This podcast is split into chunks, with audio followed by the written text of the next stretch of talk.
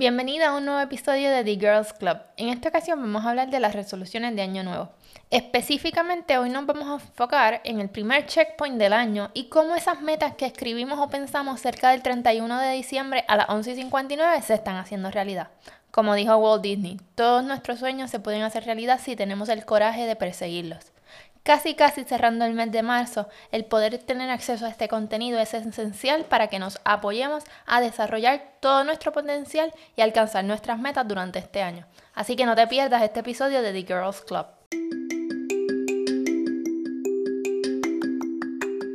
Bienvenidos a The Girls Club, el podcast donde hablamos de todo lo que le importa a las mujeres de hoy. Soy Limari y estoy emocionada de ser tu anfitriona en este espacio seguro y divertido donde hablaremos de todo lo relacionado con el mundo femenino, desde la cultura hasta el mundo empresarial, la salud y el bienestar.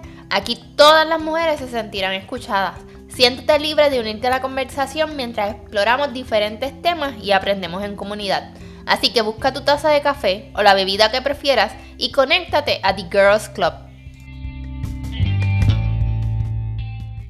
Bienvenidos a otro miércoles de The Girls Club. Antes de comenzar, quiero darle la bienvenida a esos nuevos amigos y amigas que están en sintonía. Para mí es bien importante tu compañía y que me compartas a través de The Girls Club PR en Instagram y Facebook tus comentarios o temas que te gustaría escuchar o que quieres colaborar conmigo. De igual manera, comparte el podcast con tus amistades, familiares o colegas para continuar añadiendo nuevas amigas y amigos a este club. En adición, no olvides suscribirte al podcast en Apple Podcasts, Amazon Music, Google Podcasts o Spotify para que recibas notificación cada miércoles cuando un nuevo episodio esté disponible. Ahora sí, busca la taza de café. ¿Sabes qué día es hoy? Hoy es el día número 87 de este año. Este número significa algo para ti o te da algún hint. A nivel empresarial se acerca el cierre del primer trimestre. Así que empiezan unos procesos de evaluación y revaluación de esas metas que se propusieron para este año. Se evalúan las metas que se escribieron en noviembre o diciembre del año pasado, cómo ha fluido el negocio durante los pasados meses y se ajustan las metas con lo que se espera que pase en los siguientes meses. ¿Y tú? ¿Hiciste alguna lista de resoluciones? En una encuesta que hizo la revista Forbes en noviembre 2022 mencionó que las cinco resoluciones más comunes para este año eran mejorar la salud mental y la condición física, perder peso, mejorar la dieta y las finanzas personales. ¿Alguna de estas resoluciones se parece a la que incluiste en tu lista? Bueno, ¿no te acuerdas? Pues busca tu lista de resoluciones y vamos a evaluar el progreso de las mismas. El 17 de enero se conoce como el Quitters Day o el día de olvidarte de las resoluciones de Año Nuevo. Según la encuesta, la mayoría de las personas se mantiene firme o comprometida con sus resoluciones solamente los primeros tres meses del año. Hoy vamos a revisitar ese listado de resoluciones para evaluar el progreso y comprometernos nuevamente, porque los integrantes de este club no somos parte de los que celebran el Quitters Day. Además, te voy a compartir mi receta que utilizo todos los años para establecer mis resoluciones y que no me ha fallado por los pasados cinco años. Imagina si es tan infectiva que una vez un compañero de trabajo me sorprendió con este comentario. Y me dijo, Lee Mari, el día que tú te propones cumplir un objetivo y le pones fecha, ese día se va a cumplir. Igual que en mi área profesional tengo mi estrategia. Si no hiciste lista de resoluciones para este año, nunca es tarde para establecer una o revisitar esas metas que escribiste el año pasado. Te la voy a compartir desde el paso número uno para aquellos que no hicieron una lista de resoluciones o que quieren empezar de nuevo, tengan todo el proceso disponible. Así que empecemos.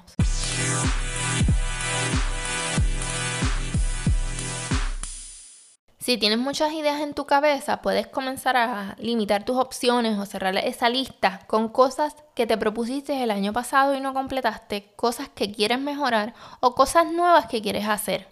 Segundo, organiza en orden de prioridad ese listado de cosas de más importante a menos importante. Ejemplo, mi lista de resoluciones podría ser lanzar un podcast, tomar vacaciones, mejorar mi dieta y mejorar mis finanzas personales. Pero el orden de cómo quiero lograrlo varía, ya que lo primero que quiero es mejorar mi dieta, luego lanzar mi podcast, tres, mejorar mis finanzas personales y en consecuencia, pues tomaría las vacaciones. En este paso es bien importante hacer una lista que sea mesurada o cercana a tu realidad. No te vas a poner 365 metas porque nos quedan 278 días, así que tendrías mucho más metas que días antes de que se acabe el año. Al hacer esta lista interminable de metas, se convertiría en un manuscrito para enmarcar y no en tu guía de trabajo para el resto del año. Tercero, con esa lista de metas ahora más definida, vas a escribir las formas y maneras en que vas a lograr esas metas. Cuando estaba haciendo mi lista de resoluciones, específicamente en la meta de lanzar el podcast, lo puse como parte de mis metas más importantes, o sea, el principio de la lista. Y definí las maneras en que iba a trabajar esta, esta meta, como primero, designar tiempos para trabajar en el diseño y estructura del podcast, separar tiempo para aprender sobre las tecnologías para producir un podcast y tercero, definir la estructura que utilizaría para producir estos episodios semanales de The Girls Club. Como último paso, diseñando ese listado, es importante y fundamental definir la manera en que vas a medir el progreso de esa meta. Siguiendo con el ejemplo de mi podcast. Pues la manera que yo mido, ¿verdad? Que estoy progresando sobre esa meta es creando contenido de manera constante y sobre todo que esté enfocado en contenido que tú quieras escuchar.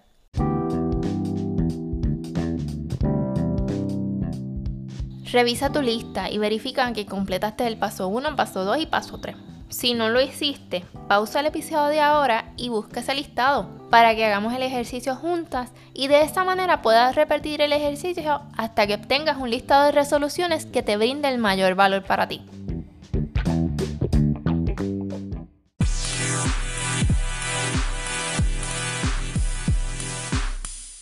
La herramienta para buscar trabajo, Indeed.com, compartió un artículo en octubre de 2022 explicando los beneficios del monitoreo y evaluación para el desarrollo de la carrera profesional. En otras palabras, cuando tú te sientas a pensar o a reflexionar cuál va a ser tu próximo paso a nivel laboral. Hoy vamos a utilizar esa misma información, pero con el beneficio aplicado a nuestra vida personal. El artículo divide el paso número 3, que es medir progreso, en dos subetapas monitoreo y evaluación. La primera subetapa de monitoreo se enfoca en la recopilación continua de información sobre nuestras metas desde el momento que terminas tu lista de resoluciones o empieza el año.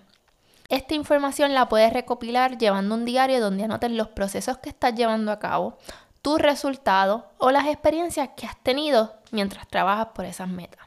Sigo con mi ejemplo de mi podcast, pero esto lo puedes aplicar a cualquier meta que te propongas como parte de la organización para trabajar en mi podcast, sabía que tenía que reorganizar la distribución de mis horas libres.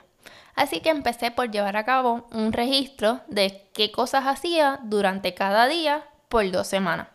Con esa información empecé a identificar áreas de oportunidad para encontrar espacios donde trabajar en todo lo relacionado con el podcast. Con estos espacios disponibles, empecé a asignarle a cada espacio una tarea que iba a completar así fueran 15 minutos o una hora.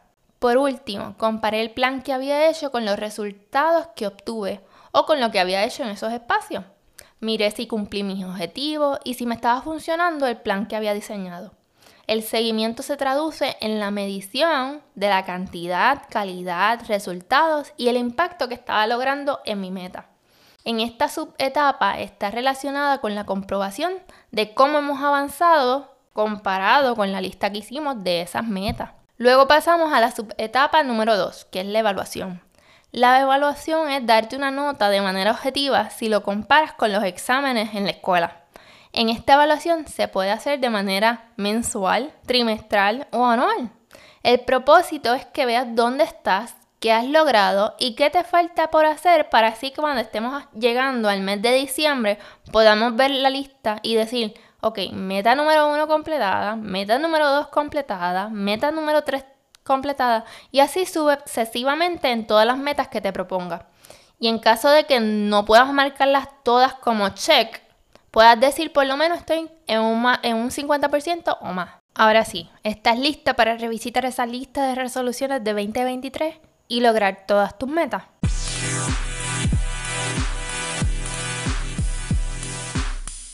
Después de trabajar arduamente en la revisión de nuestras metas construyéndolas, necesitamos una canción que nos motive para seguir enfocados en no renunciar.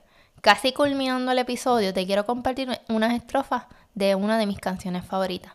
Si la escuchas con la música puede ser que te pierdas un poco en la melodía, pero te voy a repetir algunos versos. Y dice, casi es lo más triste que por ti he vivido, casi es el atajo que lleva al atasco, casi nunca tiende al infinito, casi es mucho o poco, es relativo, casi determina quién es quién, tanto por ciento de casi, tonto por ciento de fiasco. ¿Cómo va a salpicarme la vida si salto los charcos? Casi es el silencio donde se esconde el valor. Es el prisionero de la duda. Casi es la semilla de la que nace la flor que queda en capullo de por vida. Casi vive siempre destemplado y a la espera de algún movimiento inesperado. Es el epitafio más común en las esquelas de aquellos que nunca lo intentaron. Esta canción es de Melendi.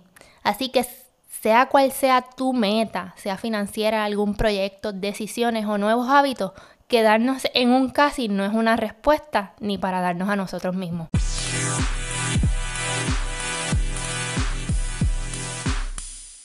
Para recapitular, hoy conociste sobre mi estrategia para establecer resoluciones de año nuevo y cómo tú lo vas a aplicar ahora en tu lista de resoluciones.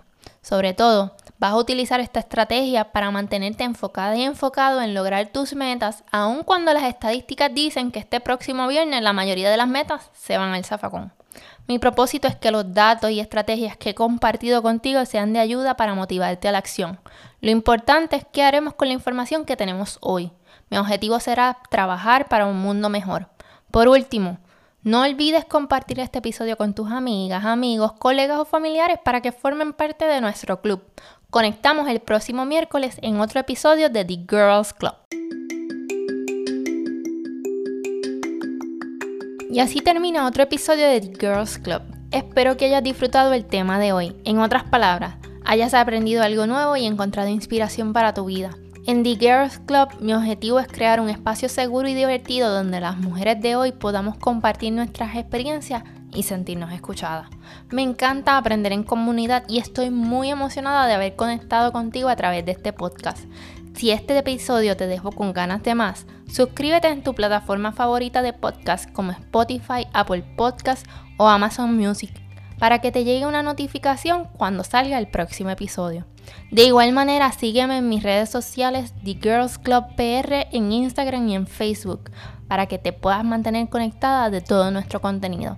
Mantén la curiosidad encendida, sigue conectada y prosperando mientras llega nuestro próximo encuentro. Y recuerda que siempre eres bienvenida en The Girls Club.